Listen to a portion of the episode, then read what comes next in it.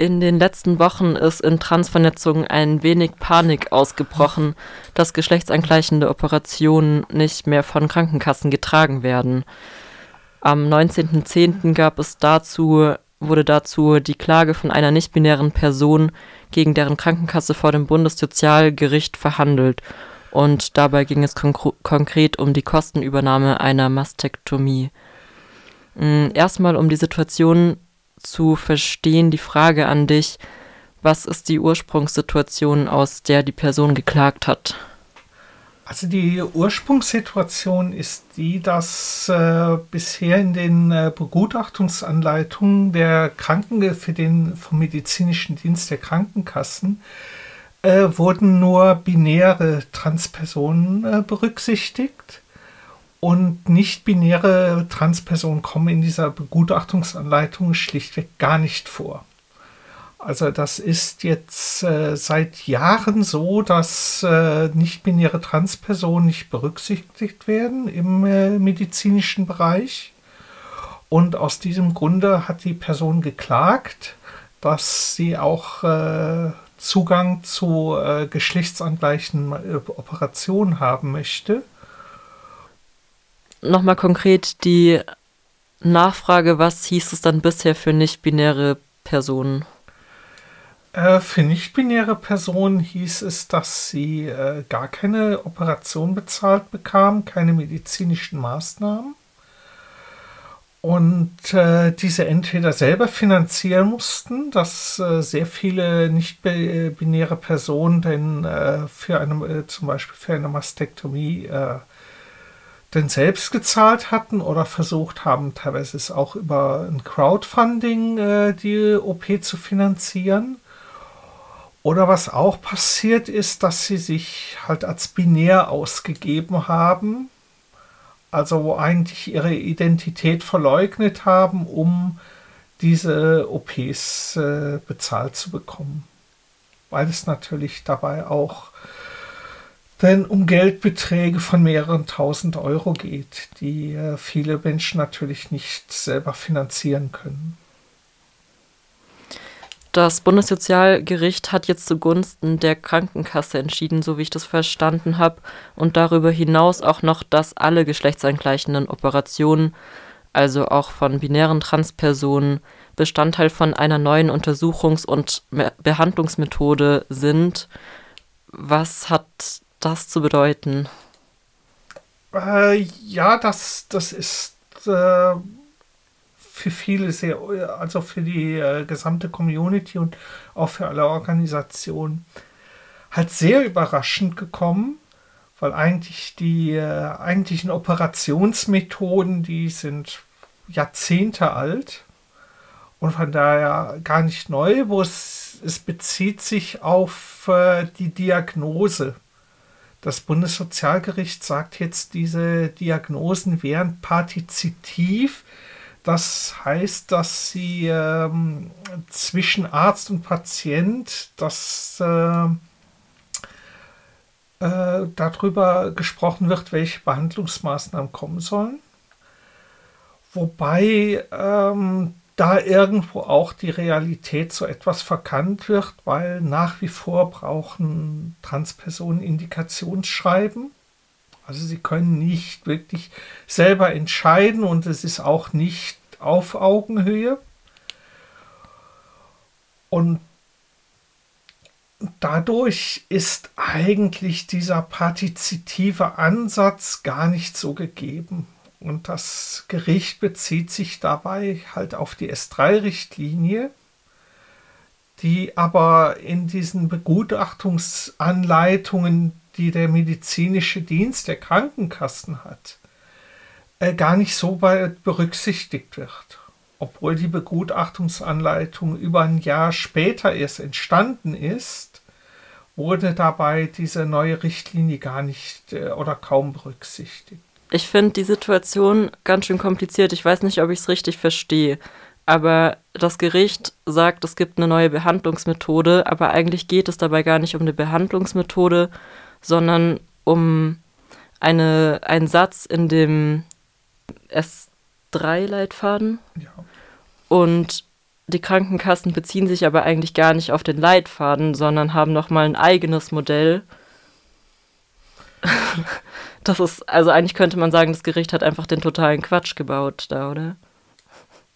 Ja, das Gericht bezieht sich auf eine S3-Richtlinie, die eigentlich ähm, ja, sehr, sehr modern gefasst ist, die eigentlich äh, den, den Stand der Medizin wiedergibt, die aber von den Krankenkassen und von dem medizinischen Dienst so nie umgesetzt worden ist.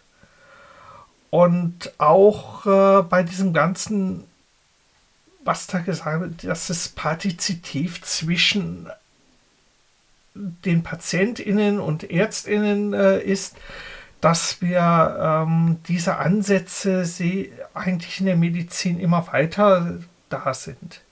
Wir haben halt nicht mehr dieses System, bei dem ÄrztInnen über Patienten so entscheiden, sondern äh, auch in ganz anderen Bereichen der Medizin immer mehr Mitspracherechte, wo denn darüber entschieden wird, welche Behandlungsmethode genommen wird.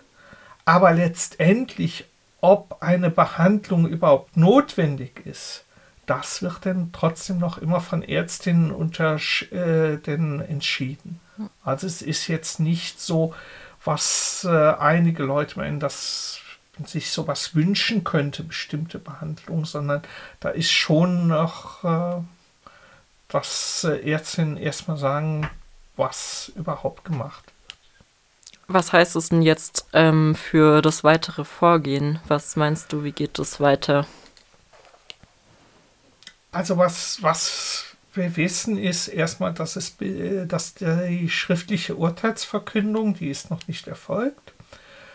Und äh, die DGTI hat eine Antwort der Krankenkassen bekommen, dass äh, zunächst bis zum schriftlichen Urteil, bis zur schriftlichen Urteilsbegründung, dass äh, weiter so verfahren wird wie bisher. Also dass der Status quo erstmal bis dahin weiter besteht. Die mündliche Verhandlung war jetzt so vor circa zwei Wochen. Und normalerweise dauert die schriftliche Urteilsbegründung so circa zwei Monate. Also dass wir jetzt noch so sechs Wochen der alte Status quo ist. Danach, jetzt können noch Menschen äh, nach dem alten also quasi Anträge stellen, die halt noch äh, nach dem alten Rechtsstand denn entschieden werden. Also es besteht jetzt noch eine gewisse Chance, zu versuchen, noch ein paar Anträge durchzubringen. Und danach wird entschieden von den Krankenkassen, wie sie auf das Urteil reagieren. Und was jetzt letztendlich in der schriftlichen Urteilsbegründung steht, da wissen wir halt noch nichts. Die schriftliche Urteilsverkündung ist dann auch natürlich wichtig für weitere gerichtliche Verfahren und wie es generell weitergeht. Hast du dazu schon eine Einschätzung oder meinst du, da muss man einfach warten? Da haben wir noch keine wirkliche Einschätzung. Es ist von der TIN Rechtshilfe ist schon angedacht, je nachdem wie die Urteilsbegründung ausfällt, ob äh, eventuell noch eine Verfassungsbeschwerde äh, eingelegt wird. Aber darüber können wir jetzt äh, gibt es noch keine Information, weil äh, noch keine Person dieses schriftliche Urteil halt kennt. Die, und nochmal auf die Stimmung in der Community. Was nimmst du da gerade für, also wie nimmst du die Stimmung wahr?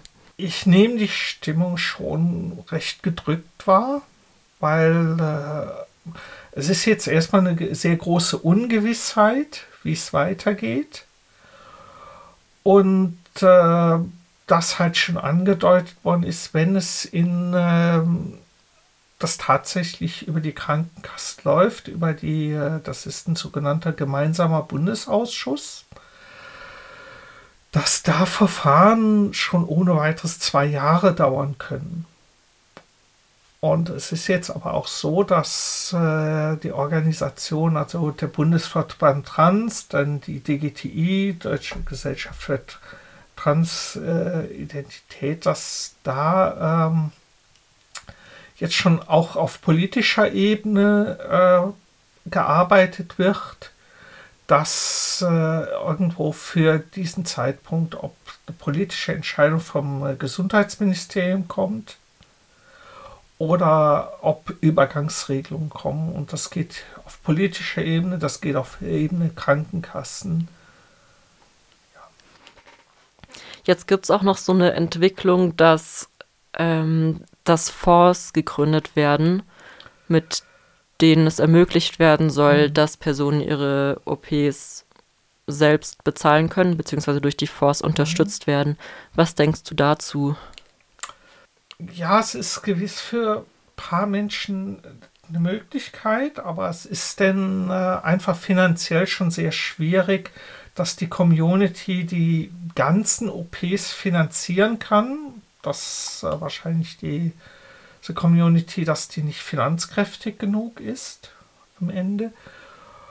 Und dadurch natürlich auch die Situation eintritt, dass äh, Menschen, die äh, sehr aktiv sind, die zum Beispiel äh, gut vernetzt sind oder ihre Social-Media-Accounts gut bespielen können, dass die den Zugang haben, weil sie halt in die OPs finanzieren können und dass äh, Menschen, die eher zurückgezogen sind, nicht so gut vernetzt sind, also wenige Menschen in der Community kennen, dass die denn diese Möglichkeit nicht haben. Und dadurch äh, halt einfach diese eher Menschen, die eher den stiller sind, dass die dann halt dabei untergehen. Und das ist dann halt für wenige kann es die Möglichkeit sein, aber es ist halt nicht für alle gegeben der Zugang. Vielen Dank für das Gespräch. Hast du noch irgendwas auf dem Herzen, was du dem hinzufügen möchtest? Ja, ich habe noch eins auf dem Herzen. Es hat äh, im Zuge dieses Urteils teilweise massive Anfeindungen gegeben gegen nicht-binäre Personen, speziell auch gegen die Person, die geklagt hat und eigentlich nur ihr wirklich ihr Recht eingefordert hat und dass das Urteil diesen Ausgang genommen hat dass dann auf einmal diese die Leistung für alle gestrichen werden oder in Frage gestellt werden, weil äh, das Gericht entschieden hat, dass es sich dabei um eine neue Behandlungsmethode handeln soll. Damit hat keine der Verfahrensbeteiligten sonst gerechnet. Und äh, es ist jetzt nicht gut dabei, jetzt äh, nicht-binäre Personen deswegen anzufeinden.